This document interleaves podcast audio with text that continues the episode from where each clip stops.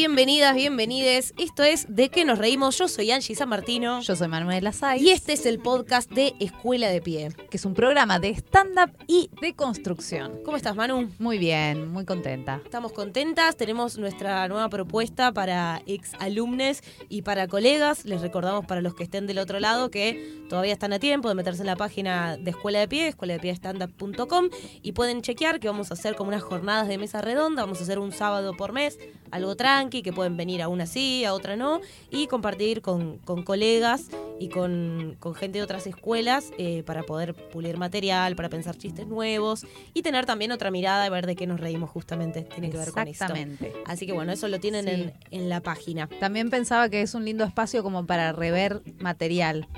Ahora que estamos en proceso de readaptación o de repensar los chistes, es un buen espacio para ver si quizás, no sé, hay un chiste que querés salvar por algo, pero decís, pero me doy cuenta que es machista o me doy cuenta que pasa algo raro, de ver si en, en una instancia colaborativa podemos como rescatar el chiste. Sí, o ver si no me estoy dando cuenta de algo también, como, che, yo estoy haciendo este material, ¿qué onda? Eh, eso me parece que, que está bueno y que se está dando mucho en sobremesas y eso. Así que bueno, nosotras ofrecemos nuestro espacio para que sean parte desde otro lugar de la comunidad de Escuela de Pie. También en la cuenta de Instagram nos pueden seguir y estamos subiendo muchos descuentos, entradas gratis para shows de colegas. Así, así bueno, nada, seguimos aumentando ¿no? los beneficios de la comunidad de Escuela de Pie. No, y seguimos viendo, viendo comedia y bancando también entre nosotros. Eh, bueno, y esos son los avisos parroquiales que Sí. tenemos por el momento. Y ahora sí creo que le podemos dar la bienvenida a nuestra invitada de la fecha, que nos costó un montón coordinar y fue nuestra, nuestra culpa. Que, bueno, no nuestra culpa, sino que tuvimos algunos Cosas. problemas como La. Sur. Sí. Eh, eh, pero teníamos muchas ganas de que esté hace rato en el programa, así que fuerte el aplauso. Para Flor Tejero Ponte. Bienvenida, Flor. Hola chicas, ¿cómo están? Gracias por venir. Ay, no, gracias por invitarme, es re lindo esto, este espacio que están construyendo. ¿Y Me vos encanta. también sos como muy fanática de la radio en algún punto o sos como del, del, del medio, no sé? Soy, a mí me encanta la radio, consumo mucho radio, o sea, eh, me gusta ponerle en el auto radio, digamos, en- de día no estoy con Spotify y eso, digamos, escucho radio, me encanta escuchar radio en el auto. Tengo mis programas, depende de qué hora estoy. eh, voy migrando. Hace no mucho escuché mm, a Mario Pergolini que decía que eh, la gente no estaba en la, que los jóvenes no escuchaban radio. Decía, no, los jóvenes no te escuchan a vos. O sea, Claro, como, claro, claro. no es que no escuchan radio. Digo, ¿de qué está hablando este hombre? Y yo esc- escucho radio y la radio tiene un montón de oyentes. De Sí. hecho, la radio, el otro día leía que la radio es eh, no está perdiendo eh, oyentes como la tele sí. eh, televidentes. Sí, Digo, la, radio va cambiando de formato. O sea, Se están está esto- reinventando. Está Sí. esto de los podcasts para mí, eh, hace ayer o antes de ayer pasó, no sé si saben, pero eh, no, bueno, pasó hace bastante, pero yo me enteré.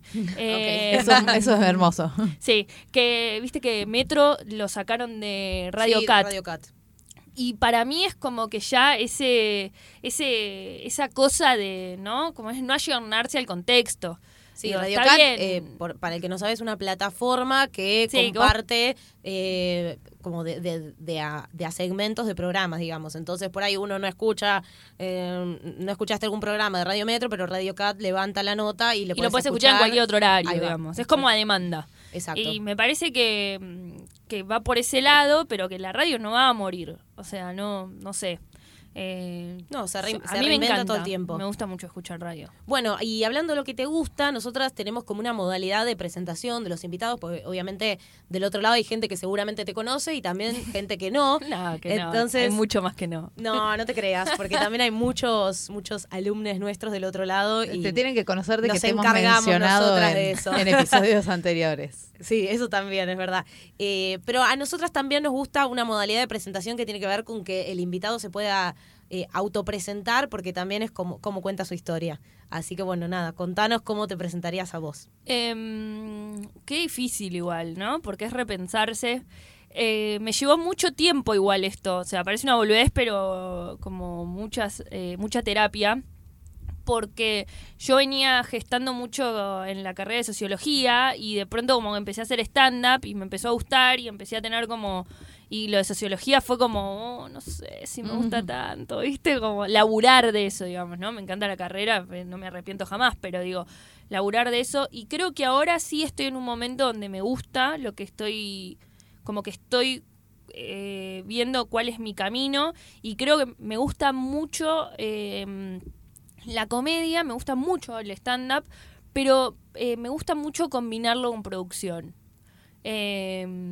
Todo el tiempo te van diciendo, todo el, todo el mundo te va diciendo que hay un momento donde tenés que elegir entre producción y, y seguir estando en un escenario. Yo no estoy tan de acuerdo con eso. Eh, para mí, mm, por ahí es alguien que no lo quería hacer, pero digo, no, no sé si es una regla general que en un momento tenés que elegir. Capaz que en dos años te digo sí, la verdad que sí. Pero por lo menos por ahora me parece que no. Eh, y creo que me gustan mucho eh, esas, como esos dos frentes. Me gusta mucho como, como generar contenido. Iba a hacer una, una pregunta. ¿Por, ¿Por qué crees que se tiene ese prejuicio de o no, elegís no, no sé esto. Si es un prejuicio, justamente un juicio sobre mucha gente que quiso hacer las dos cosas y no pudo. Sí, a mí me pasó el otro día hablando con Víctor Torres, que es amigo y es productor de Martín Pugliese, que antes hacía stand-up, y el otro día dijo, no, yo le pregunté si, si alguna vez le había pasado bien arriba del escenario, mm. yo asumiendo que se había dedicado a la producción porque se había dado cuenta que no le gustaba el stand-up. Dijo, y una de las últimas veces que me subí, la, la empecé a pasar bien. Y la novia le dice, ¿y por qué dejaste entonces? Y como que se armó ahí una charla de, bueno, sí, como que el imaginario de tenés que hacer un camino, ponele Gabou también vino acá y dijo esto de, bueno, me di cuenta que era malo y me dediqué a la producción. Claro, claro, por eso digo, son juicios de valores sobre gente que eh, eh, decidió una de las dos cosas. En mi caso, no, o sea, yo no claro, porque puede ser una... No, y no creo que sea así. en otras especialidades no pasa, ¿entendés? No es que vos decís, ay, bueno, sos doctor, pero no puedes tener un hobby de ser fotógrafo, ¿entendés? Como uno puede elegir en qué porcentaje cada cosa... Eh, creo que igual no se permite mucho al stand-up o al comediante que no lo tenga en un primer... Eh, en un primer objetivo, ¿no? Ponele, a mí me, me llamaba la atención como cuando en un momento todos estaban con el unipersonal y era como que si vos no querías eh, tener como norte el unipersonal eras peor comediante sí. Eh, que el resto, eras menos profesional, eras menos, eh, valía menos tu comedia. Em, yo no estoy tal vez de acuerdo. Quizá por ahí ese, ese juicio que vos decís también tiene que ver con que quizá lo que sí sucede es cuando uno es el que está haciendo todo para uno. Porque vos cuando haces producción, no siempre es producción para tus espectáculos. A vos te mm. gusta la producción en general, sí. tenés una productora que se Sí, pero tampoco me gusta. Eh, sí, trabajamos desde Stand Up Time. Yo tengo una, una a mi socia que es con, si no, no haría producción, porque ella es productora, entonces eh, ella es la que hace que muchas cosas de producción salgan, digo, ella es la, es, casi que hace el 70% de todo el laburo de producción, lo hace ella, eh, que es Agostina Bagnato, eh, que ella es, gracias a ella yo estoy haciendo producción en realidad, porque me parece, a mí sabes lo que me pasa que me tira a la producción, a mí me desespera un poco cuando veo a alguien que me gusta y que quiero que, que le escuchen, quiero que le vaya bien, entonces me desespera que no, eh, que no pase eso. Entonces, como que necesito eh, accionar respecto a eso. O sea, quiero, pero me pasa eh, cuando iba a ver shows de stand-up sin ser eh, comediante, que por ejemplo, no sé, yo a Cómico 4 creo que era en ese momento, los fui a ver como seis veces, a Están Listos los fui a ver cinco veces. Y siempre iba con otra gente, no iba con la misma gente. Yo quería que todo el mundo lo viera, porque era algo bueno, digamos, que había. Y eso me pasa, creo que es lo que me pasa con lo que me, lo que me mueve eh, de, de, productora, digamos, que es como, bueno, yo quiero que esto se vea, esto tiene que ser visto por gente, porque está buenísimo. Eh, Sí, entonces, gener- generar las condiciones Sí. para que eh, Eso artista pueda mostrar sí, eh, lo que hace. sí. Sí, lo que, lo que decía antes, como que por ahí quizás eh, cuando, no sé, si yo tengo que producir mi propio show y tengo que estar, eh, vamos, vamos al caso como más solitario, si tengo que estar volanteando, recibiendo las entradas, recibiendo a la gente, acomodándolo, buscando el agua, poniéndola en el camarín, subirme al escenario, después hacer el bordero, quizás ahí es donde empieza a haber cortocircuito en, bueno, no se puede, o producís o actuás. Obvio. Pero que incluso también tiene que ver con que a veces esas cuestiones de producción las quiere hacer alguien que, que no está preparado con herramientas de producción. Obvio, obvio. Está como medio eh, bas- bastardeado en algún punto, es como, bueno, eh, y, si, y si no tengo si no tengo plata tendré que volantear yo, tendré que organizar esto yo. Y no se es consciente del todo que estás haciendo el laburo de otra persona. Sí, total. Creo que bueno, vos de eso también- sabés un montón también. Vos sos, vos te autogestionaste mucho y sos como muy del marketing personal. Para mí vos lo haces muy bien. eh, te ves muy, como que sos muy buena jefa tuya en cuanto a constancia y todo eso, por lo menos las cosas que, que yo veo desde Sí, sí, sí. que inclusive es mejor si, si no es tan así, porque digo, lo que comunicás es eso. Buenísimo. Y entonces vos, has- viste que el comediante es muy de autogestionarse. Sí. No es lo mismo producir un actor que eh, a qué hora voy y a dónde voy, como, pero no lo digo mal, ¿eh? sino porque el comediante tiene como una cosa de, de haber empezado autogestionándose y entonces como el comediante de, de raza, digo, ¿no? Sí, sí. Eh, no el que le fue bien en redes y entonces empezó a hacer... eh, Sí, lo el llamó show, no digamos. sé, digamos. Claro, digo, como si no, eh, de hecho Grego, por ejemplo, que, que le va muy bien y todo, digo, él es un comediante que se volanteaba, o sea, digo, como, es como muy... Sí, al día de hoy, Eh. aunque tenga una producción atrás, depende de él en muchas cosas, seguramente. Sí, pero además es otra cosa, cuando vos vas a hablar con alguien que se autogestionó, yo siempre recomiendo que cuando arrancan se autogestionen, porque aprendés todo y entonces aprendés también cómo querés que sean las cosas, cómo no querés que sean. Lo peor que te puede pasar para mí es que te empiece con una producción. Lo peor, que, digo, siempre teniendo en cuenta los objetivos de cada uno, ¿no? Digo, no es que lo peor que te puede pasar como, pero digo, si no no sabes qué pedir, te van a boludear, por ahí te van a decir que la plata, si vos nunca viste un bordero, no sabés Claro. eh, no sabes cómo son los gastos, no, no te puedes dar ideas, qué sé yo. Entonces autogestionarse para mí siempre es un poco... ¿Qué, qué roles tiene un productor? Es, creo que está bueno hablar con vos eso. ¿Qué, ¿Cuál es el trabajo de un productor? Digamos, suponete que yo decido, eh, Sí. digo, bueno, yo me voy a ocupar de, de- de la convocatoria, me voy a poner a full, no sé, en Instagram y, y necesito que otra persona se ocupe de lo que tiene que ver con la producción del show. Y digo, bueno, che, Stand Up Time, ¿se copa? Sí, bueno, ¿cuál es el rol de, de una productora en ese caso? O de la producción. Bueno, yo creo que el productor lo que tiene que hacer es que pasen las cosas. Digamos, siempre viste que por ahí uno tiene una reunión con un amigo o algo que quieren hacer algo y es como que sí, hagamos esto, sí, hagamos esto, sí, no sé qué, y qué sé yo, y queda, queda, y nunca se hacen esas cosas, nunca se llevan a cabo.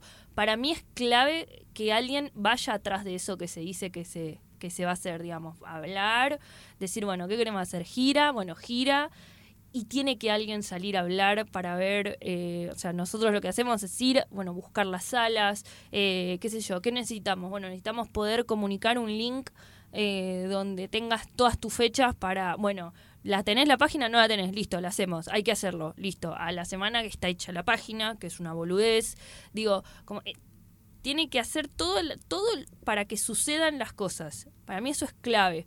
Eh, y tratar, obviamente, después hay detalles, ¿no? Que son sacar los pasajes de hoteles, digo, ¿no? Sí, son sacar los detalles, pasajes, pero los te hoteles. pueden- Bueno, sí, todo eso eh, son cosas de producción. Todo lo que tiene que ver con lo logístico eh, son es producción, todo lo que tiene que ver con, con los números. eh, tiene que ser, eh, depende del arreglo, obviamente, o puede haber arreglos más tipo a nivel cooperativos eh, y pueden haber, que, que es como si fuéramos un equipo, digamos, eh, pero siempre como la centralización de todo eso tiene que ser en la producción. Eh, para mí, lo, lo bueno es que el éxito para mí es cuando el comediante en lo único que está involucrado eh, o con la cabeza pensando es en el show y en eh, convocar. Digamos, en, en realidad no en convocar, sino en comunicar sus fechas, digamos. Claro. Eh, creo que eso es como lo único que, que, que yo como productora por lo menos le exijo a, al- o le exigiría a un comediante.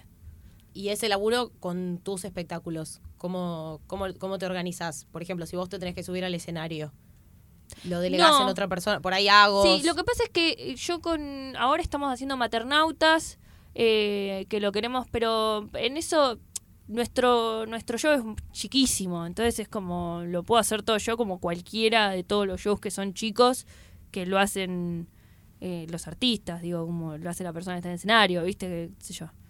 Sí, Eh, eh, a veces también i- imitando un poco, está bueno como que cuentes todas estas cosas, porque por ahí eh, está la idea, la persona que esté del otro lado, quizás eh, hay gente que dice, bueno, está bien, pero no me da todavía para tener un productor. Pero hay un montón de cosas que son estas cosas que vos decís, digo, pueden ver qué, qué cosas hacen las distintas producciones que hay y imitar en algún punto, como Hmm. que digo, a veces pareciera que la autogestión es como remarla toda y No. rezar y quizás es, bueno, pará, pero ¿qué están haciendo estos? Ah, mirá, centralizaron todas las fechas en una página web. Bueno, por ahí yo puedo hacer mi propia página web. Sí, Creo que- pero además encima ahora esos recursos son fáciles. Tipo, vos pagás por Wix eh, y es facilísimo hacer una página. Y de hecho, si, si no querés pagar el dominio, tenés es tipo punto Wix y, y está, digo, como que hay un montón de cosas que, que, que, que uno puede hacerlo y fácil y no es tanto eh, quilombo. Lo que sí, para mí, es mucho laburo.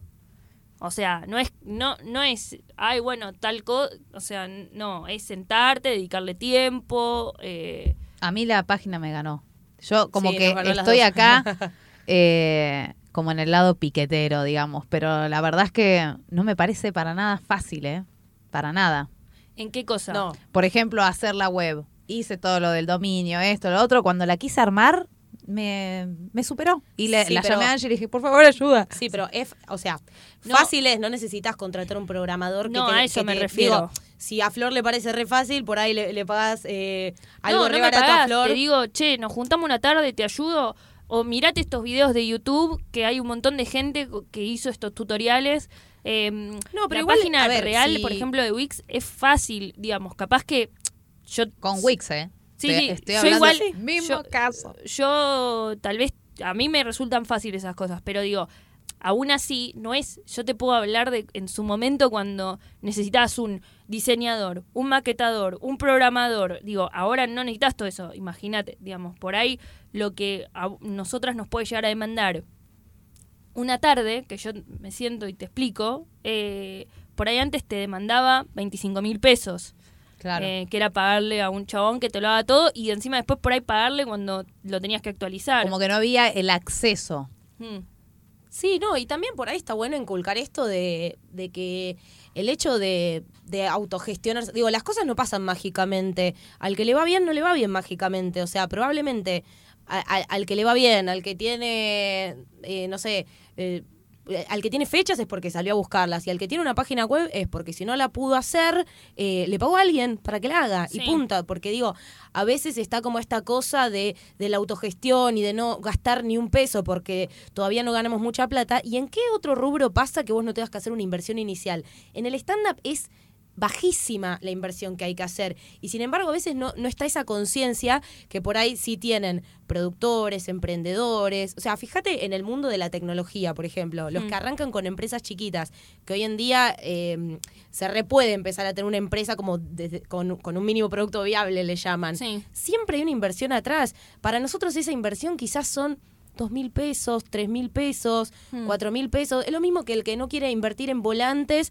entonces eh, hace fotocopias. No es lo mismo. Me parece que también falta un poco esa conciencia de, está bien, yo hago las cosas solo, entonces me sirve para aprender y me sirve también para, digamos, no sé, yo invierto mi tiempo, porque no Sí. es gratis, invierto mi tiempo, que vale. Obvio. Pero yo lo pongo porque, bueno, quiero ver algo a futuro.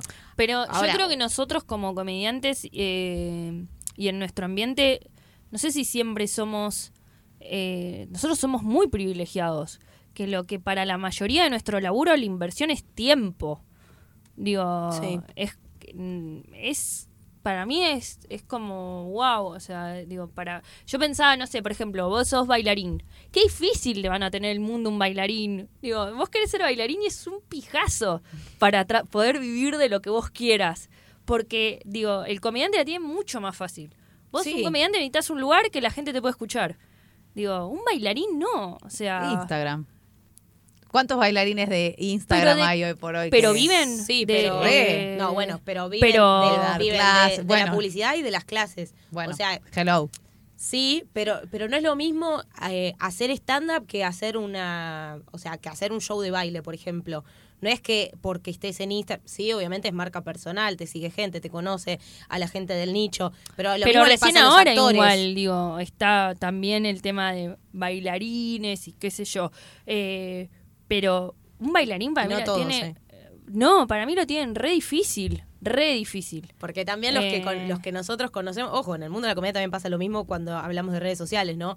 Pero digo, los bailarines exitosos que conocemos también son, no sé, pibas lindas, flacas, altas, de clase media, de Palermo. Digo, no es que todas las bailarinas o bailarines eh, la tienen fácil, ni siquiera en redes sociales. No. Eh, eso igual eh, ya eh, quizás es otra conversación que tiene que ver también con saber gestionar, no sé, la marca personal, Sí, obvio, eh, obvio. con qué contenidos uno hace para atraer a la gente. Pero digo, ya de movida, si vamos a hablar de inversión, si yo quiero montar una obra de teatro y quiero montar un show de stand-up, hay una diferencia abismal, incluso eh, eh, con las giras, por ejemplo. Mm. No, pero además, por ejemplo, videos. Vos como comediante necesitas una cámara y, y que te veas y qué sé yo. Inclusive en otros no necesitas más cosas para poder que te salga bien ese video, para el comediante necesita tener chistes. Sí. Sí, eh, pero igual... Digo, que sea gracioso el video o que tenga un enganche o algo, pero es tu contenido. Sí. no necesitas más que eso. Sí, pero me parece que eso también Después a puedes veces... ir creciendo con eso, Tal ¿no? cual.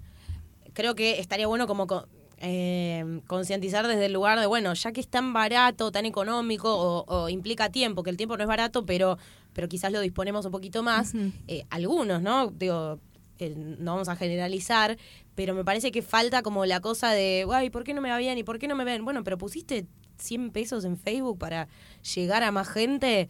No, porque ¿cómo, cómo voy a poner 100 pesos si, si ayer en el show gané 100 pesos? Bueno, ¿qué tienen que ver? O sea, me parece que también está bueno Sí. esto de, si lo vamos a tomar como un laburo y lo vamos a tomar profesionalmente, hay que invertir plata, me parece, no sé.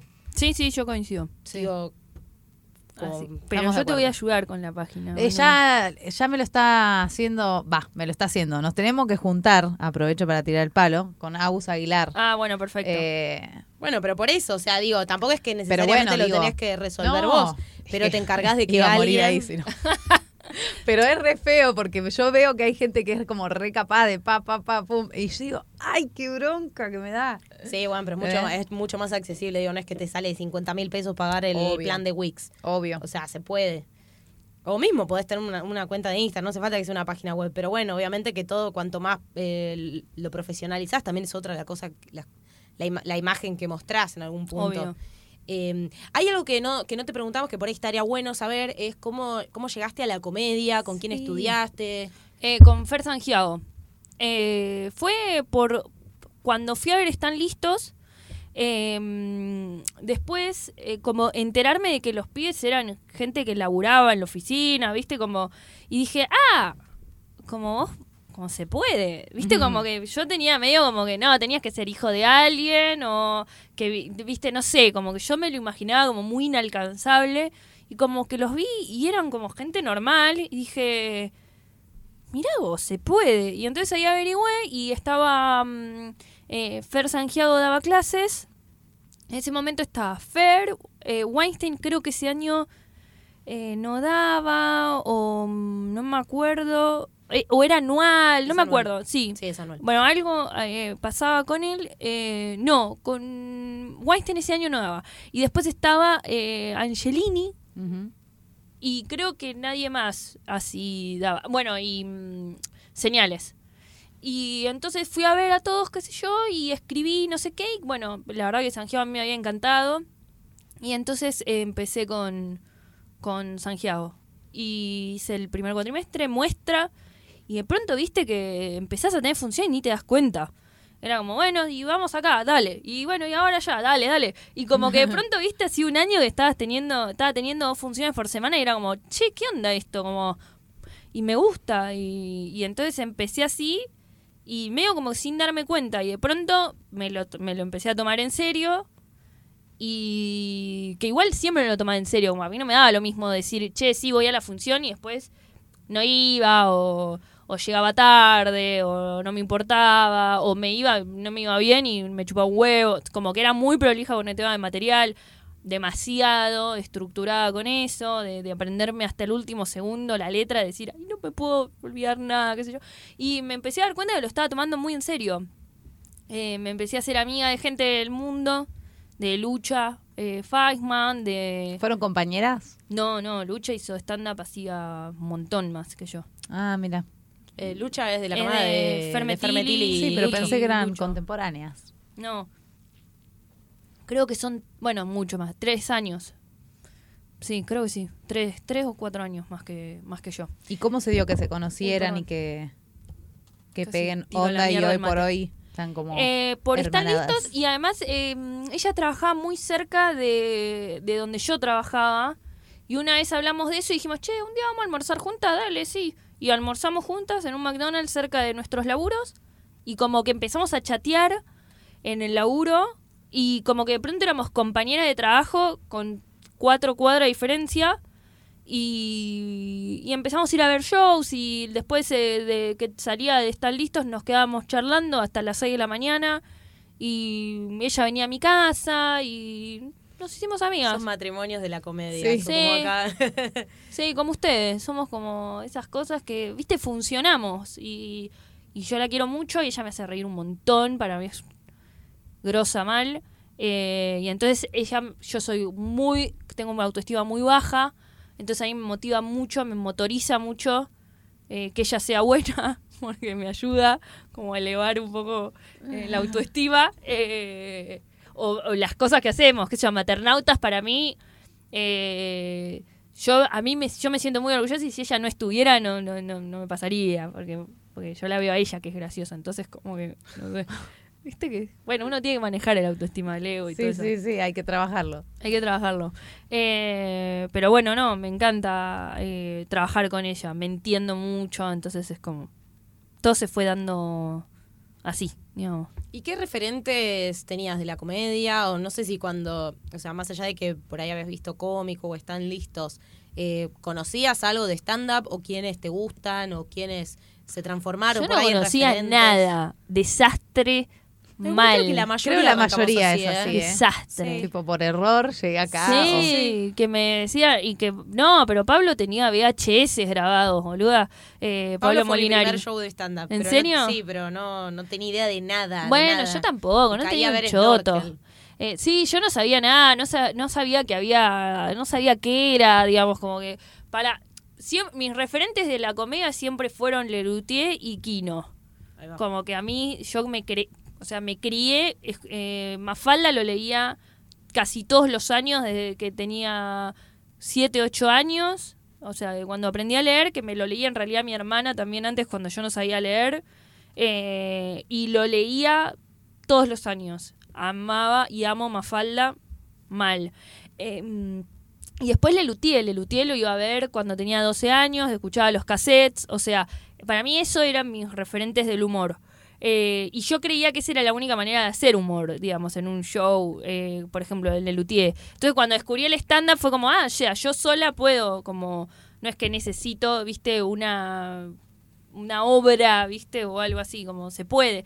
Y mm, a mí, eh, además, me pasaba, como tengo una autoestima muy baja, eh, siempre intenté como ser actriz y hacer teatro y fracasé porque no puedo eh, lidiar con que si a mí me va mal, cago todos. ¿Viste? Como... eh, re buena. no puedo, no puedo. Ni Entonces como... por ella. No, no, no. Pero, ¿viste? En el stand-up te va mal y te jodes vos. O sea, como... Sí, de última se luce más el otro. se luce más el otro, Claro, claro, por, le por contraposición, digamos. Pero como que medio que te cagás vos. Y entonces como dije, che, esto me copa, porque de última me, eh, está bueno este formato, digamos, de hacer humor en el escenario. Y entonces medio que por ahí, pero medio que descubrí el género yen- como yendo a ver y diciendo, ah, como, che, esto se estudia, como, mirá qué loco. Eh, como hay una estructura de un chiste, mirá qué loco, como que, viste, como, Sí. todo era como, ah, mirá qué loco, viste, no sabía, como, Playada. Sí, sí, sí, mal. Y después empecé a ver videos y qué sé yo, y me empezó a encantar Eh, mm, bueno, pobre, lo- o sea, no por él, pero estamos cancelados, pero eh, Luis y Kay, Sí. digamos, Sí, era ah. como... Sí, hemos, hemos hablado del tema en el Eh. episodio anterior, que bueno, uno puede reconocer que eh, a nivel de estructura, bueno, está buenísimo lo que hacía, o sea, estaba bien. Sí, Pero pero bueno, bueno, cuando uno, uno decide no entenderlo en el consumirlo contexto, más. eh, pero eh, me, me voló la cabeza. Y bueno, igual ahora me quedé medio con Ricky Gervais, que para mí era como Claro. el B. y ahora como que bueno. Eh, Gervais me encanta. Después, bueno, Ellen hace un montón que no hace, pero bueno, igual ahora, Ahora está el nuevo, especial. el nuevo especial. Eh, sí, que no lo vi. Eh, pero me encanta. Y después de acá me gustaba mucho Santiago, Carulias. eh, me encanta. Eh, Dalia, me encantaba. Eh, lo que pasa es que en ese momento Dalia hacía con Celsi. Después empezó con Cosa de Minas. Ay, no, no me imaginaba No te el. Eh, Sí, ahora les muestro. El Ahora Ay, me flyer. encanta el Tengo archivo. cosas. Eh, no, debe estar en Google. Archivo Eh, eh, después, em, ¿qué más iba a haber? Bueno, es que en ese momento vos ibas al paseo y ibas a ver cualquier Sí, cosa. Había muchos rotativos, entonces caías en... Yo vivía a cinco cuadras del paseo, entonces iba mucho y ni sabía que iba a ver, ¿viste? Como bueno, yo sacaba entrada, iba y eran, por ahí me encontraba con tipo nosotras, digamos, como Sí, nos así viste que... actuando en la pasiva. Sí, puede ser. eh, que yo iba y que miraba, no. pero bueno. Y ¿Qué sé yo? se dio mucho también, eh, no sé, por, eh, por lo que por lo que yo me imagino, eh, por lo que conozco, se dio mucho también como lazo con otras comediantes mujeres en tu trayectoria. Digo esto por, por lucha, porque laburaste también con cosas de minas. Sí. ¿Es algo que, que buscaste, algo que se dio? Sí, lo, ¿Cómo- no, lo busqué. O sea, yo cuando. Viste que a los 20 como que fue. Cambias mucho de cuando. Como que es un momento de mucho cambio.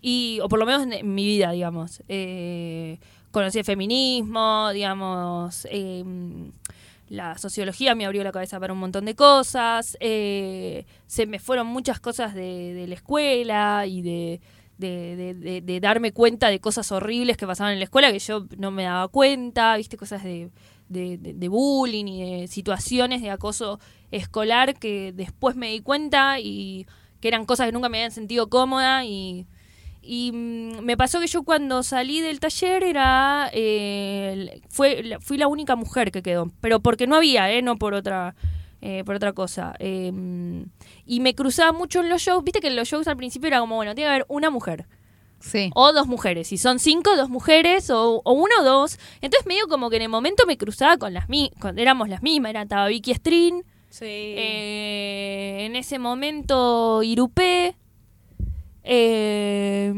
y después de eh, Irupé, eh, lo- no sé si siguen actuando algunas, pero no, creo que no, la mayoría no.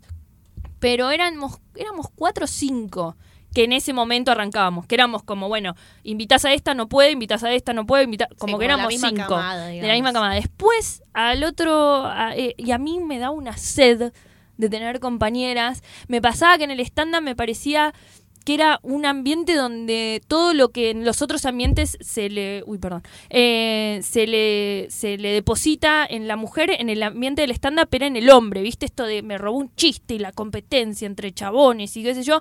En las mujeres era como la verdad que no, no sé como no pasaba viste como y a mí me encantaba laburar con minas. Me encantaba la previa de ir a los shows de del momento de del show me parecía que las mujeres éramos mucho más de estar eh, tratando de pensar en el otro, de, de si te iba mal, tratar de... El hombre me pasó mucho de, de que, por ejemplo, no sé, que te fuera mal o algo y te decían qué, cómo tenías que hacer. Y entonces, ¿por qué te, te ha ido mal? Y entonces, ¿cómo tenías que decir los chistes? Y las minas no, las minas te decían, che, no te preocupes, ya te va a ir... Hoy fue una noche de mierda, no importa, digo, como... eh, no sé, yo sentía que era muchísimo más solidario. Y a mí me, me parecía que era muy, muy eh, injusto el ambiente con las mujeres. Eh, me daba mucha bronca cuando venían y te decían, tipo, no, cuando te hablaban mal de una comediante Mm. porque era mala o porque te decían. eh, típica, viste, que te dicen, no, porque vos sos la única mujer que hace reír a hombres y mujeres. Me daba mucha bronca, mucha bronca. Y entonces yo, siempre que me decían tipo de recomendar comediantes o siempre recomendaba mujeres. Y porque me parecía que era la única manera de que nos vaya bien además. Había que romper con eso. Eh, no, no, no, no tenía que ser más la ecuación de una mujer. Y para eso tiene que haber más mujeres. Sí, eso lo rescato mucho y es algo que me requedo que me- cuando me lo contaste, eh, que quizás, no sé, por ahí uno pensaría como, bueno, está bueno que tengan en cuenta a las mujeres, es, es una cosa, como si me pedís una recomendación, tener en cuenta la recomendación de una mujer y un hombre. Y charlando con vos entendí esto de que, bueno, no, por ahí para hacer una diferencia desde nosotras, quizás lo que tenemos que hacer es esto, o sea, si hay un evento vacante, se lo propongo a una mujer, una mujer no puede, se lo recomiendo a otra. Como digo, equilibrar la balanza. Yo trataba de, ser, de, de hacerlo así, digamos, no, no sé, me salió naturalmente, ¿eh? no, con, Sí, no, sí, no sí. fue premeditado, ni que, bueno, con esto voy a quedar bien, no, no, no, me, me, me, me pasaba eso, que yo sentía que ese era el camino. Eh, y además, eh, de verdad que era muy injusto el ambiente. Y para mí era muy injusto y eh, se veían tanto los hilos. Yo me acuerdo que Galia cuando empezó con Cosa de Minas y convocaba un montón y qué sé yo, o inclusive Malena, Malena Pichote en ese momento también ya convocaba un montón, como que nadie las visibilizaba, ¿viste? Era como, no, los shows que convocan, eh, y era como, chicos, miren que hay dos minas que están llenando teatros todas las semanas. ¿Por qué no nadie habla de eso? O sea, nadie... eh, Claro, la- nadie la lo ve la regla. digamos, nadie ve que son dos minas las que están, pero no porque ellas sean minas, sino que era como, no las, o sea, no se hablaba, y eh, no lo decían, y a mí eso me desesperaba. Eh, me parecía que era como un recorte de, la, de, mostrar la realidad muy tendencioso. Eh, y entonces me, siento más cómoda. Hoy por hoy elijo laburar más con mujeres siempre. Eh, se termina dando, a veces uno no, es buscado, pero después como que me siento más cómoda trabajando con mujeres. ¿Y cómo, cómo es el panorama hoy en día? O sea, hace unos años cuando arrancaste decís que bueno que era muy injusto con las mujeres. A mí Sí. me interesa saber cómo es tu visión ahora de la escena local de comedia desde el lugar que, que vos tenés y desde el lugar que vos lo veas, obviamente. Ahora me parece que es mucho más equilibrado. Para mí, a la mujer no se le permitía eh, ser mala, ¿viste? Que es como los hombres promedio eran buenos, las mujeres promedio eran malas. Digamos, como la vara era muy distinta. En las convocatorias vos veías que por ahí en una convocatoria de algún lugar donde eran iban buenos comediantes, en hombres iban comediantes que a mi criterio eran medio pelo, las minas que podían llegar a acceder a eso tenían que ser las mejores. Y aún así costaba un montón que vayan. Y era bueno, lo que pasa es que las mujeres no hacen reír. Bueno, eh, ahora me parece que como se rompe un poco con ese intermediario, eh, primero que eso nos hizo más fuertes para mí. O sea, la mujer que hace muchísimo tiempo que hace stand-up, qué sé yo, es mejor, digo, para mí, eh, mi, mi mirada, ¿no? Pero digo, eh, me parece que eh, el humor tenés que decir algo, tenés que contar algo. Viste que siempre cuando te, casi todos los comediantes tuvimos una infancia de mierda o tenemos como algo de mierda eh, en nuestra vida, que es lo que te da fuerza y lo que te da contenido para hablar, digamos. Me parece que la mujer tiene muchas más cosas copadas para hablar. A mí me parece que está más equilibrado, se elimina un poco el intermediario. Creo que esas cosas donde, donde no se ve lo que pasaba, por ejemplo, con Dalia y con, y con eh, Malena Pichot, eh, me parece que hoy no lo pueden invisibilizar porque las redes te exponen, digo, como la- las redes, las giras, digo, como no le- les va bien a las mujeres, digo, como ya se, se- Claro, empiezan a desaparecer como esos intermediarios que organizaban como el único festival por ahí Sí. que había. Y, ese había miedo de, ese bueno, y si invito más... mu- que Yo tampoco culpo a los productores, ¿eh? Porque por ahí el productor es funcional a un dueño de un local o de un bar que te dice, mira, a mí tráeme varones, las mujeres no hacen reír. ¿Y vos qué haces como productor? Le decís, me voy, digo, si tenés que necesitas la guita para para vivir, digo, es difícil también, ¿eh? No, no estoy cuestionando al productor, pero sí me parece que ahora es un momento de cambio que inclusive hasta, hasta mucho marketineramente te conviene que haya mujeres, que digo, yo lo aprovecho, digo, a mí me chupa un huevo, eh, pero digo, los espacios hay que ganarlos. Sí, sí, sí. yo, si se abre un... Yo le, a todas las mujeres que por ahí, digo, a- a- adelante, ¿viste? ¿Qué sé yo? No sé. eh, con lo de las chicas de la, la culpa es de Colón, viste que tanto el tema del nombre y qué sé yo, es como, chicas, o sea, como- es un espacio más donde hay cinco mujeres que están, le está eh, yendo bárbaro el programa. Ya está, listo, como bueno, eh, hay que apoyar, no sé, para mí esos lugares hay que aprovecharlos y ganarlos. Sí, son formas de mirarlo. Quizás es como el, el- como el, la- el paradigma de, bueno, si hay algo instalado y se empieza y empieza a ver una grieta, quizás meterse por ese lugar. Sí, para mí eh, sí, Y empezar hay a que- romper desde adentro. Para mí hay que romper de adentro, hay que meterse en todos lados eh, y, y hacer lo que uno siente que está bien. eh, siempre que vos vayas con tu discurso y con, y con tus verdades, digamos, eh, no hace falta que te pongas un cartel en la frente que diga feminista. Eh, digo, para, para ser feminista. Claro. Eh, pero para mí cambió un montón. La, la mujer dejó de ser un producto no vendible en el, en el en, en la comedia. Y eso me parece es un cambio bastante Sí. grosso. También me acordaba de en el libro de Celsi cuando decía como que las mujeres no quieren ver mujeres arriba del escenario. Eso me parece también que es un prejuicio. No, pero que yo estaba creo que como estaba instalado, reinstalado. Pero ahora quedó por ejemplo, ¿sabes desactualizado. qué me pasó el otro día con, con una amiga que trabaja en peajes y me decía, ¿sabes qué? Hace un tiempo noté un cambio. Dice, antes cuando pasaban autos que eran todas mujeres, siempre me miraban con cara de culo, me trataban medio mal. Dice, pero no sé por qué se daba que eso era así. Y me dice, de un tiempo a esta parte siento que como que son las más copadas, que cada vez que aparece una mujer, hola, ¿cómo estás? Gracias. Bueno, Eh, ustedes siempre tuvieron un público femenino o apuntaban, digamos, por el nombre, eh, digo, por tener chicas en el nombre. Sí, igual no nos dábamos cuenta, éramos unas negadoras absolutas. O sea, No, habíamos pero- puesto ese nombre y queríamos a toda costa que vengan hombres. 50-50. a vernos y- Pero me parece que igual no es que lo negaran. Ustedes, en tal caso, pecaban de, de naif, de no creer Sí, que sí, la sí, sí. connotación negativa te lo fue dando el público por ahí o, o el externo y ustedes no lo habían pensado así. Eh, pero eh, yo me doy cuenta que yo nunca estuve, tuve pocos grupos, pero em, que yo en el escenario antes la mujer no me aceptaba, o sea, me costaba bastante. eh, y ahora yo me subo, que es mi cambio también, ¿eh? o sea, es un cambio personal. Yo me subo a un escenario y veo mayor, eh, mayoritariamente público femenino y me, me salto una pata. A mí me pasa lo mismo. Ahora, es como, sí, chicas, como Sí, ustedes, a ustedes, vamos. chabones, me chupan un huevo, pero como que no, como que digo, no, no me chupan un huevo, pero digo, eh, sí, ahora siento como un, siento que la sororidad eh, se trasladó a eso y siento que las mujeres cambiamos de chip. Yo hice un re ejercicio para que las minas me caigan bien a priori. Viste que nosotros estamos chipeadas, eh, ustedes son más chicas, pero, eh, bueno, no sé vos cuántos No años tenés. Yo tengo 32. Ah, vos igual que yo, pero vos sos re pendeja, ¿o no? No, tengo No. 28. Ah, no sos tan pendeja. Bueno, eras más eh. chica. Retiro lo Eh, dicho. Che, retiro dicho. Vino al Nosotras. podcast a decirnos viejas. No, pensé que sí. No, pero sí, estamos en la misma, en la misma generación. Estamos en la. Sí, estamos medio en la misma. Igual vos. Igual es menos, porque vos tenés cuatro años que son muy notorios, un igual en montón. este momento. Porque nací en el 90. Claro, vos ya sos No, 90. no viví los 80. Bueno, pero nosotras, no sé, pero vos en la escuela, o yo lo vivía como competencia. La competencia de la, con las minas era. eh, era lo natural, digo, ¿no? Eh, y ahora no. Digo, hace un tiempo no. Y yo hice como un, un lavadito de cerebro de que, de que la mina no te tiene que caer mal.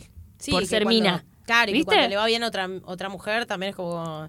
Está buenísimo. Está buenísimo. Nos ha, nos ha pasado mucho de que quizás gracias a que a otras mujeres les fue bien, Obvio. abren espacios Sí. eh, para, por ahí, para los que venimos atrás.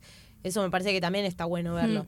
Y tampoco deja de haber, eh, digo, también puede haber competencia con un hombre, con una mujer, como, como existe la competencia entre seres humanos, pero no que por default sea hay Sí. una mina en mi competencia, sino que al contrario, ahora pasa que por ahí estamos más de este lado, de, de la mi- del mismo lado de la vereda, Sí, quizás. total. Que no pasa con todas tampoco, porque también hay, eh, digo, hay un montón de cosas que tenemos que, que sacarnos.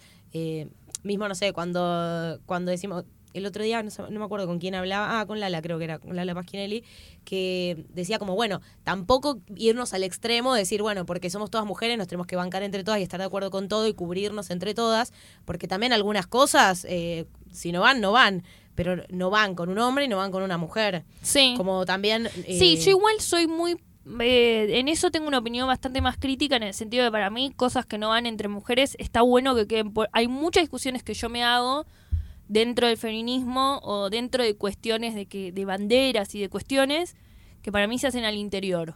Bien. Eh, Sí, para de mí es, es yo hago mucho el ejercicio de ver quién me banca en una opinión. Si vos ves que alguien, no sé, eh, en, un, en Twitter, por ejemplo, eso, que vos p- ponés tu postura y atrás tenés todos seguidores de eh, Babi Echecopar que te están bancando, y capaz le está dando letra a ellos. Eh, capaz está bueno, eh, capaz no es el momento para darles letra a, segui- a seguidores de, de Babi Echecopar. No sé si me explico lo sí, que sí, quiero hay, decir. hay otras prioridades. Para mí hay otras prioridades y hay banderas que hay que defender con, hoy por hoy eh, y que por ahí de acá a 10 años eh, o por ahí, ojalá que menos, pero eh, sí hacer esas discusiones.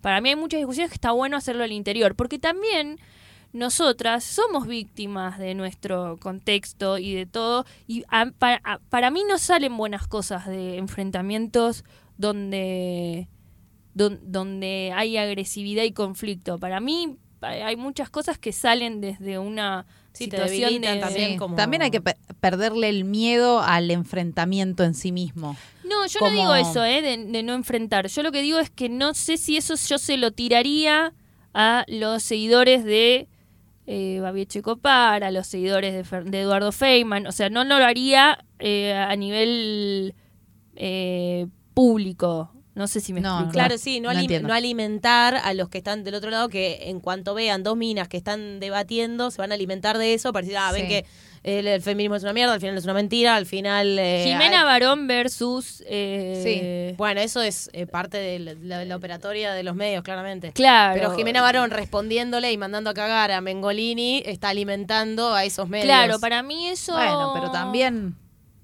pasa un montón y hay situaciones que se registran y situaciones que no. Como también tomar en cuenta que es una construcción mediática, está, está bueno. Como, Para mí está mal haberlo de... ¿Qué sé eh, yo? estoy más del lado de Mengolini, ¿eh? Con esa, con esa crítica y esa, y esa cuestión. Para mí estuvo mal personalizarlo. Eh, Sí, digo, sí, igual ahí para mí ahí estuvo digo- mal Jimena Barón en Pero suponete, por ejemplo. pero es que la eh, atacaron. En nuestro. Eh, Sí, sí, pero... Pusieron su nombre. Entonces, es ¿cómo no te vos no te sentirías atacada? Digo, yo lo- yo me pongo, yo trato de ponerme en el lugar del otro. Digo, si a mí hay un posteo donde dicen que. Y la verdad yo me sentiría atacada si me están nombrando. Digo, ¿es necesario nombrar o hay un montón de. ¿Cuántas Jimenas Varón hay en el medio? Sí, pero no todos tienen el mismo, el mismo poder. O sea, también hay- ahí no- nos metemos en una... Pero todas las minas que están en la tele Ah, bueno, hacen sí, Jimena- son Jimena Barón.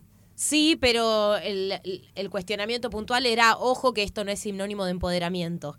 Y no todas las minas que están en la tele mostrando No, no es culo la lo única. muestran como empoderamiento. Pero no es la no, única. no, no, no ni es en la pedo. única ni en pedo, no, no, no. Por eso digo también que. obvio, cuando algo es súper personalizado y también la mina debe estar, digo, le, le deben llegar críticas por día, por ahí no se toma, no, no puede estar filtrando, ah, pero este fue con buena intención y con un argumento teórico que por ahí estaría bien, digo, quizás Pero es que fue claro, Mengolini tampoco quería que la. que Digo, Mengolini hizo una crítica y la puso de ejemplo. Eh, y está bien, digo, no, no, no, no está mal, ¿eh? Yo creo, yo, Florcha, Sí, sí, sí, que tal vez yo no lo hubiera personalizado. tal cual. Nada más, es lo único, ¿eh? Digo, después el, el debate está buenísimo, para mí está buenísimo que se plantee eso, porque yo no estoy cómoda con... Pero eso con esa podría pasar también incluso en las redes. ¿Entendés? Que ellas se. como que se dialogue esta situación. No, está perfecto ¿Entendés? que se dialogue esa qué situación. sé yo, pienso en la situación con Lala, que para mí fue súper enriquecedora. Yo pensaba después del- de la charla que vimos el otro día en el Centro Cultural Recoleta, que ella nos invitó, como que el vínculo surgió de un enfrentamiento en redes y de un momento decir, loco, por acá no se está entendiendo nada, pasemos a privado y discutir y decir, mira, no estoy de acuerdo. Bueno, sigamos discutiendo y sigamos discutiendo y, y nos encontramos en un montón de situaciones y de decir, mira, capaz no nos pusimos de acuerdo, pero podemos dialogar y podemos discutir y no es que las mujeres son incapaces de discutir si no se agarran de las mechas. ¿Me entiendo? O sea, como que hay un estereotipo ahí de, de las mujeres como conflictivas, como que hay, si, si discuten es porque son re enemigas y el único argumento que tienen de atrás es la envidia y los celos. Y no, loco, o sea, los hombres pueden discutir y, eh, entre ellos como a nivel de, de ideas y de lo que pasa y se puede como ir Hmm. como que se puede atravesar un camino en la discusión en la que de repente aparezcan enojos, aparezcan mierdas, y a nosotras no nos está permitido eso todavía. Es como, bueno, recatate porque si no, sí, estás quedando como una conchuda. No, no, igual yo, para, yo una, una cosa, yo no estoy diciendo cualquier discusión entre mujeres, yo estoy diciendo algunas discusiones yo creo que se tienen que dar en el interior. Nada más. Sí, o sea, no sí. estoy diciendo que todas la- que no hay que discutir mujeres con mujeres, porque de hecho Amalia Granata la matamos y discutimos y se discute y a mí eso no me parece que esté mal.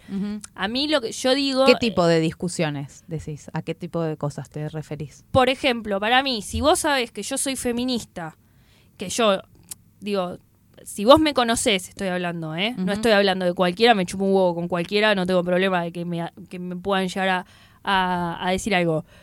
Si hay algo que te parece que no está bueno o algo así, por ahí me lo puedes venir y plantear, digo, o, o Claro, decir, no, sé, yo hay un montón de veces que con Lucha yo le mando un mensaje y le pongo, che, Lucha, eh, ¿qué pensás de esto? Porque yo no estoy cómoda con lo que pienso y estoy segura que está mal lo que pienso, pero no me doy cuenta por qué. Entonces lo hablo, eso digo, en el interior, digo, lo hablo, lo Sí, repienso. pasa, lo hacemos un montón. Yo, eso es lo único que yo creo que hay que hacer, que hay que tener, yo plantearía el feminismo como tener ciertos objetivos que no son negociables, Ahí va. digamos, para mí, y otras discusiones que tienen que ver con eh, discusiones que son, tal vez, generan mucho dolor en cada una. Y yo soy, yo creo, y con todas las cosas que yo creí, que yo no tengo nada que ver con lo que era a mis 15 años, eh, o sea, sí, tengo un montón de cosas que ver, pero hay, particularmente en cuestiones de género, eh, fui mucho tiempo eh, la, la persona que decía, no, los varones son mucho mejor amigos que las mujeres, y todas esas mierdas que uno traía. Y Yo, yo me llevo mejor con los hombres. eh, lo dijimos creo que casi Sí. todas. Todas las que estamos en el movimiento feministas, en algún momento de nuestra vida lo hemos dicho. Digo, sería hipócrita decir que, que no lo pensamos. Si tenés más de 25 o 26 años, digo, tenías esas mierdas. Eh, pero, digo, me parece que, eh, que hay que tener, que hay que dar lugar a que haya un montón de cosas que tienen que ver con la deconstrucción que nos generen dolor. Entonces, en ese sentido, yo pienso que eh, la manera es una manera no de no confrontar, pero sí no violenta. Para mí no, hay que- no es la manera, la violencia de modificar esos pensamientos, No, porque nunca. vienen de violencia. Claro. Está- Digo, eso es lo único que yo digo. Entonces me parece que al interior vos, pero no lo digo tanto porque no haya el confrontamiento, sino que lo digo porque le estás exponiendo a que un montón de gente que tiene mucha mierda acumulada te mate. Claro. Sí. ¿Viste? Eso es lo único que yo creo. Que es tipo, ah, la sororidad te la pasás por la, por la ¿entendés? Como, es, es como lo único que a mí me hace ruido, que vos ex- exponer a alguien en redes, y no lo digo por por lo de No, no, Lala, ¿eh? lo digo por- inclusive por lo de Mengolini, o lo digo por... Digo, exponés un montón a que, a que todo el mundo le tire mierda a otra mujer. Sí, sí. eh, Y eso no me copa. Estoy de, acu- estoy de acuerdo Sí. y entiendo que también hay un criterio detrás, ¿no? O sea, por ejemplo, también pusiste el, el caso de Granata, como digo. O sea, a mí me dio re pena cuando pasó lo también. de Pichot con Araceli González. Como que después escucharla a ella salir al aire tan Bueno, destruida. pero dije, "Ay, ponele... qué feo, Ahí, ¿entendés? yo hubiera sido, eh, yo re estoy de acuerdo con Malena en el primero. Ahora, es una mina que, vi- digo, no te, ahí, digo, sufrió un montón Araceli. sí. ¿Es necesario que le toques esa fibra a Araceli Sí. para que salga llorando en la tele a decir sí, que aunque ni vivió con un- sabiéndolo, ¿entendés? Aunque Pero- es que además por eso digo que tenés que- sistema que querés tirar. Claro, entonces por eso digo que tenés que tener un poco más de cuidado. Eso es lo único que yo creo. Digo, porque es necesario que, que haberla hecho mierda a Araceli para que ella salga. No sé, por ahí Malena me dice sí, porque después salió a decir que no era. Que, que el Que feminismo, claro, que no era lo mismo que el Sí, es machismo que qué sé yo, y aprendió. Decís, bueno, no sé, si esa es la única manera de enseñar. No, No, sé. por eso es que me parece Ma, a que no también- le importa enseñar igual, ¿eh? No, Digo, no, no. Eh, Es- está es- bien, está un- perfecto. Un, un tema aparte también, pero me parece que eh, no, no, no va a haber un acuerdo. Eh, digo, está bueno como debatir estos temas y también ver desde qué lado se siente uno más cómodo, porque hay gente que quizás se siente cómoda con exponer este tipo de situaciones y decir, bueno, lo lamento, la paga Araceli, pero instaló X tema eh, de Claro, debate. bueno, que también En es eso- válido. En ese sentido digo, bueno, no sé si está mal, porque en realidad Araceli, gracias a eso, cambió, digo, como... Sí, bueno, no sé eh, o si Lali Espósito. bien o mal. A Lali Espósito se la criticó también cuando dijo que machismo y feminismo era lo mismo. Y después de eso, eh, no sé quién se le habrá acercado, creo que inclusive fue el mismo... eh, fue Malena Pichot, me parece, la que la que la boludió en Twitter. No me acuerdo, pero sí hizo quilombo. Y, y hoy por hoy, eh, Lali es. Digo, hay que agradecerle un montón la causa, por ejemplo, del aborto, como eh, se lo puso en la espalda y no es lo mismo que Sí, sí, sea sí. Lali a que sea cualquier otra, digo, es. eh, y entonces digo, y no sé, es válido, no sé, no lo, no lo, no lo tengo en claro. Yo no me siento cómoda eh, sumándome a esas cosas tan violentas.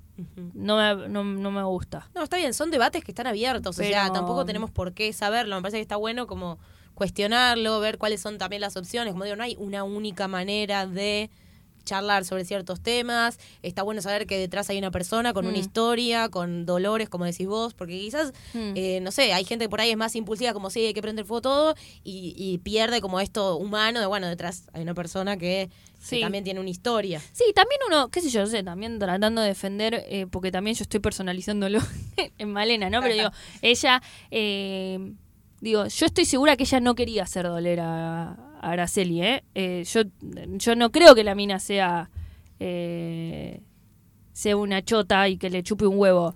Creo que no mide. Eh, creo que no, que no mide, que no se da cuenta. Eh, también uno vive en una burbuja, uno cree que todos lo, como uno Sí, vive eso en es una- que está saliendo mucho en- también. en gente, o sea, yo estoy rodeada de gente que está más o menos deconstruida, entonces como que hay veces que salgo de mi burbuja y me es- escucho eso y digo, ay, existe esta gente.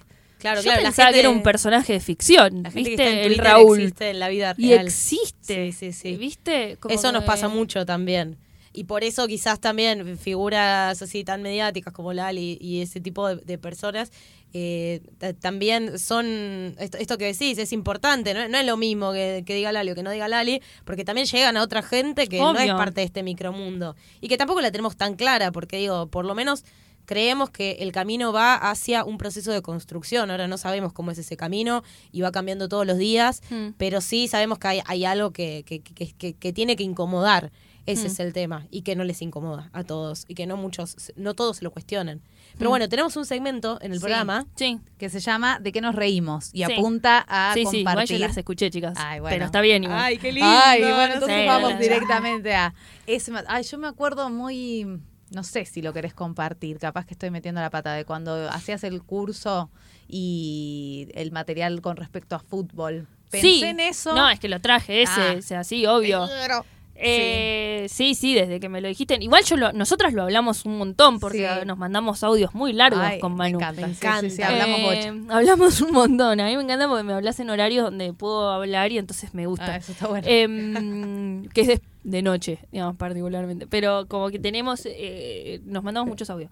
Em, pero sí, a mí me pasaba con un material que era de fútbol.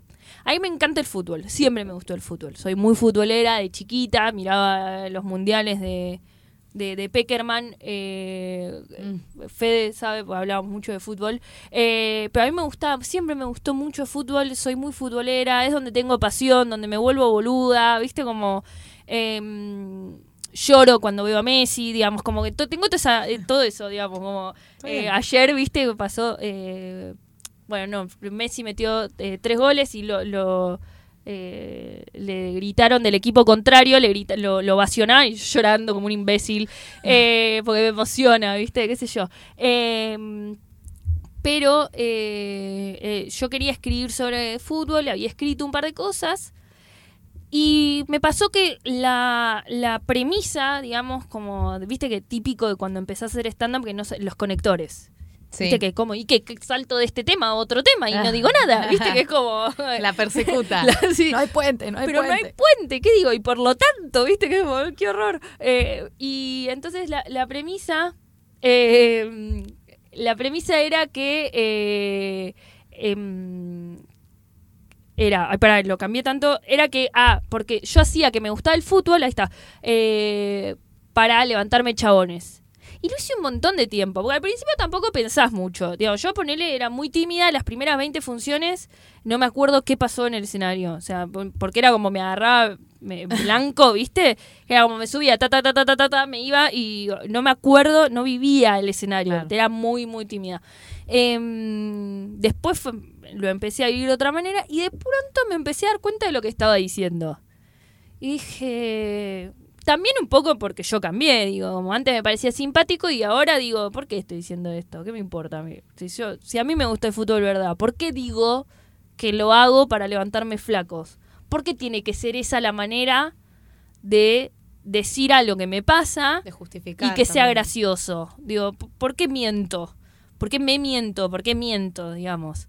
Eh, porque además era algo sobre, sobre cosas que no sabía de fútbol, que igual tampoco la sabía, digo. ¿Y por qué tiene que ver? Me gustaba el fútbol y no sabía. Lo, si está lleno de chabones que hablan de fútbol y no saben una mierda, y saben menos que yo, ¿por qué tengo que yo decir que era porque me gustaban los chabones?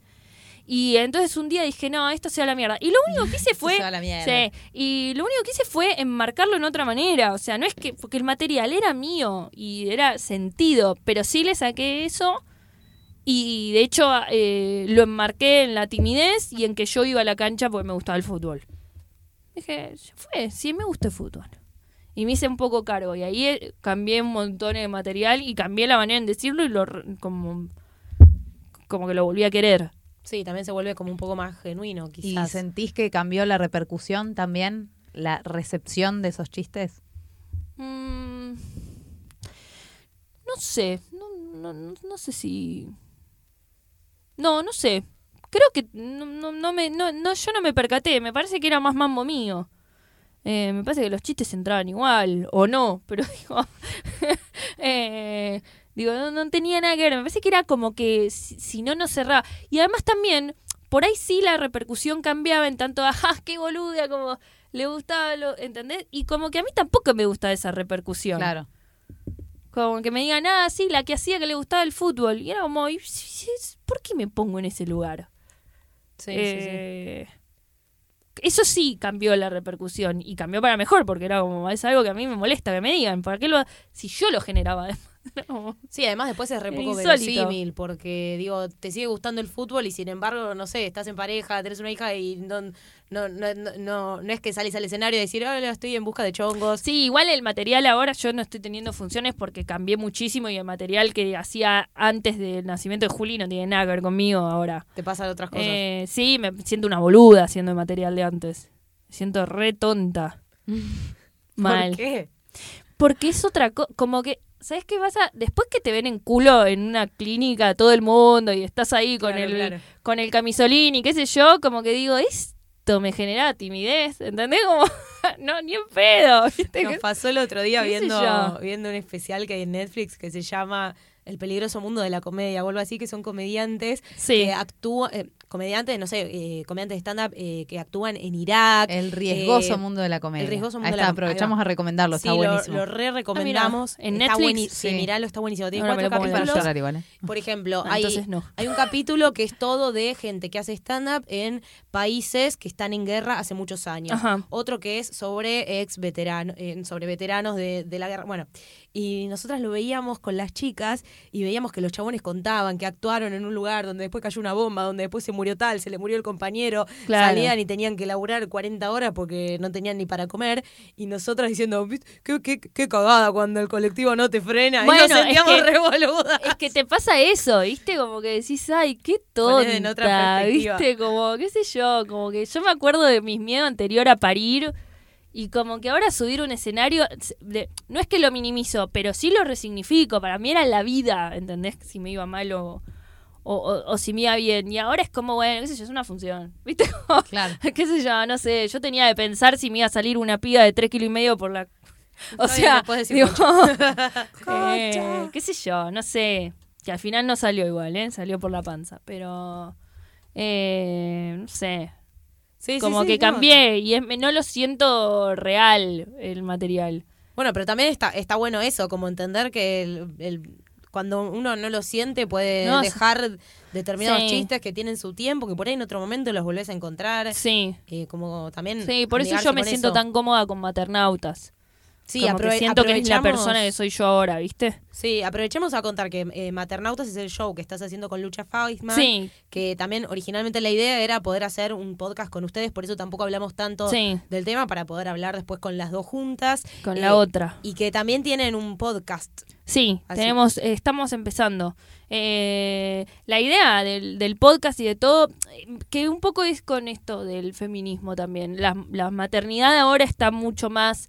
eh, hay un montón de cosas que se pusieron más eh, en la vidriera, el porperio, digo, como, como la maternidad. Ay, salí re traumada de ese show. eh, Como no, no tenía toda esta información y no la, la, maternidad. Bueno, pero es que nadie habla de esas cosas. Nadie habla de puerperio. Yo no sabía lo que era cuando fui.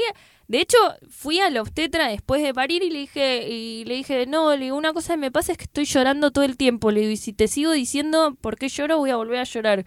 Y un día lloré porque se me cayó una palta. O sea, como. Viste que decís como, ay, soy re goma. hermoso. Pero Es hermoso. y te sentís como, como que esa voz sola lo que te pasa. Me acuerdo que pasó con una de estas famosas que fue madre, Adabel Guerrero, Sí. Que tipo fue madre a la semana se dio de baja de las redes sociales y hizo todo un, un- todo un posteo sobre no, porque a mí me pegó diferente, qué sé yo, no sé qué. Y yo tenía ganas de ir, viste, tocar la puerta y decir, no, no te pegó diferente a nada, no sabías que pasaba esto. Pero esto es porperio, nos pasa a todas. Claro. ¿Viste? sí, o sea, sí. es algo que es común a todas, que ya se te va a pasar, o sea, como es hormonal, además hay como una cara eh, hormonal, es algo que va a sus que va a pasar y nos pasó a todas, no es algo que te pasa solo a vos y como que ahora me parece que hay las mujeres están criando mucho en tribus, o sea, hay tribus por todos Sí. lados donde te juntás eh, por zonas entre madres, hay eh, digo Es hermoso te eso. podés sumar a tribus, a grupos de WhatsApp, si estás dando la teta, eh, por ejemplo, para hablar a la noche y que haya alguien, porque por ahí a las 4 de la mañana no tenés con quién chatear. Eh, hay un montón de eso. Y yo me siento muy cómoda hablándoles a madres.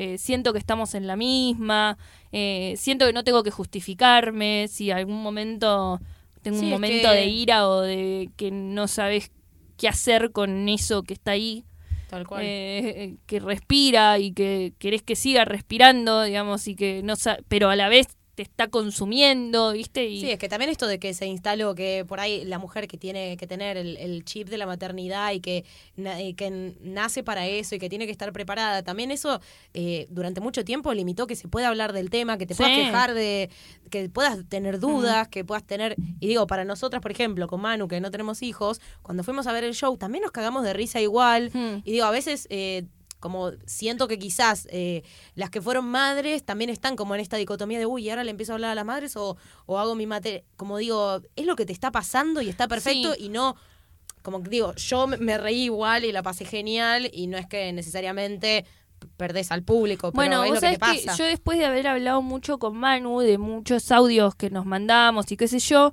eh, yo no quería que me vuelva a pasar lo del fútbol, por ejemplo, y eso. Y entonces apelé en la construcción del material de Maternautas a ser muy genuina con lo que a mí me pasaba, con mi maternidad, ¿viste? No Sí. la crianza, no, no, no. Yo hablo de mis cosas, porque creo que ahí es donde no voy a hacer algo de lo cual después me puedo llegar a arrepentir.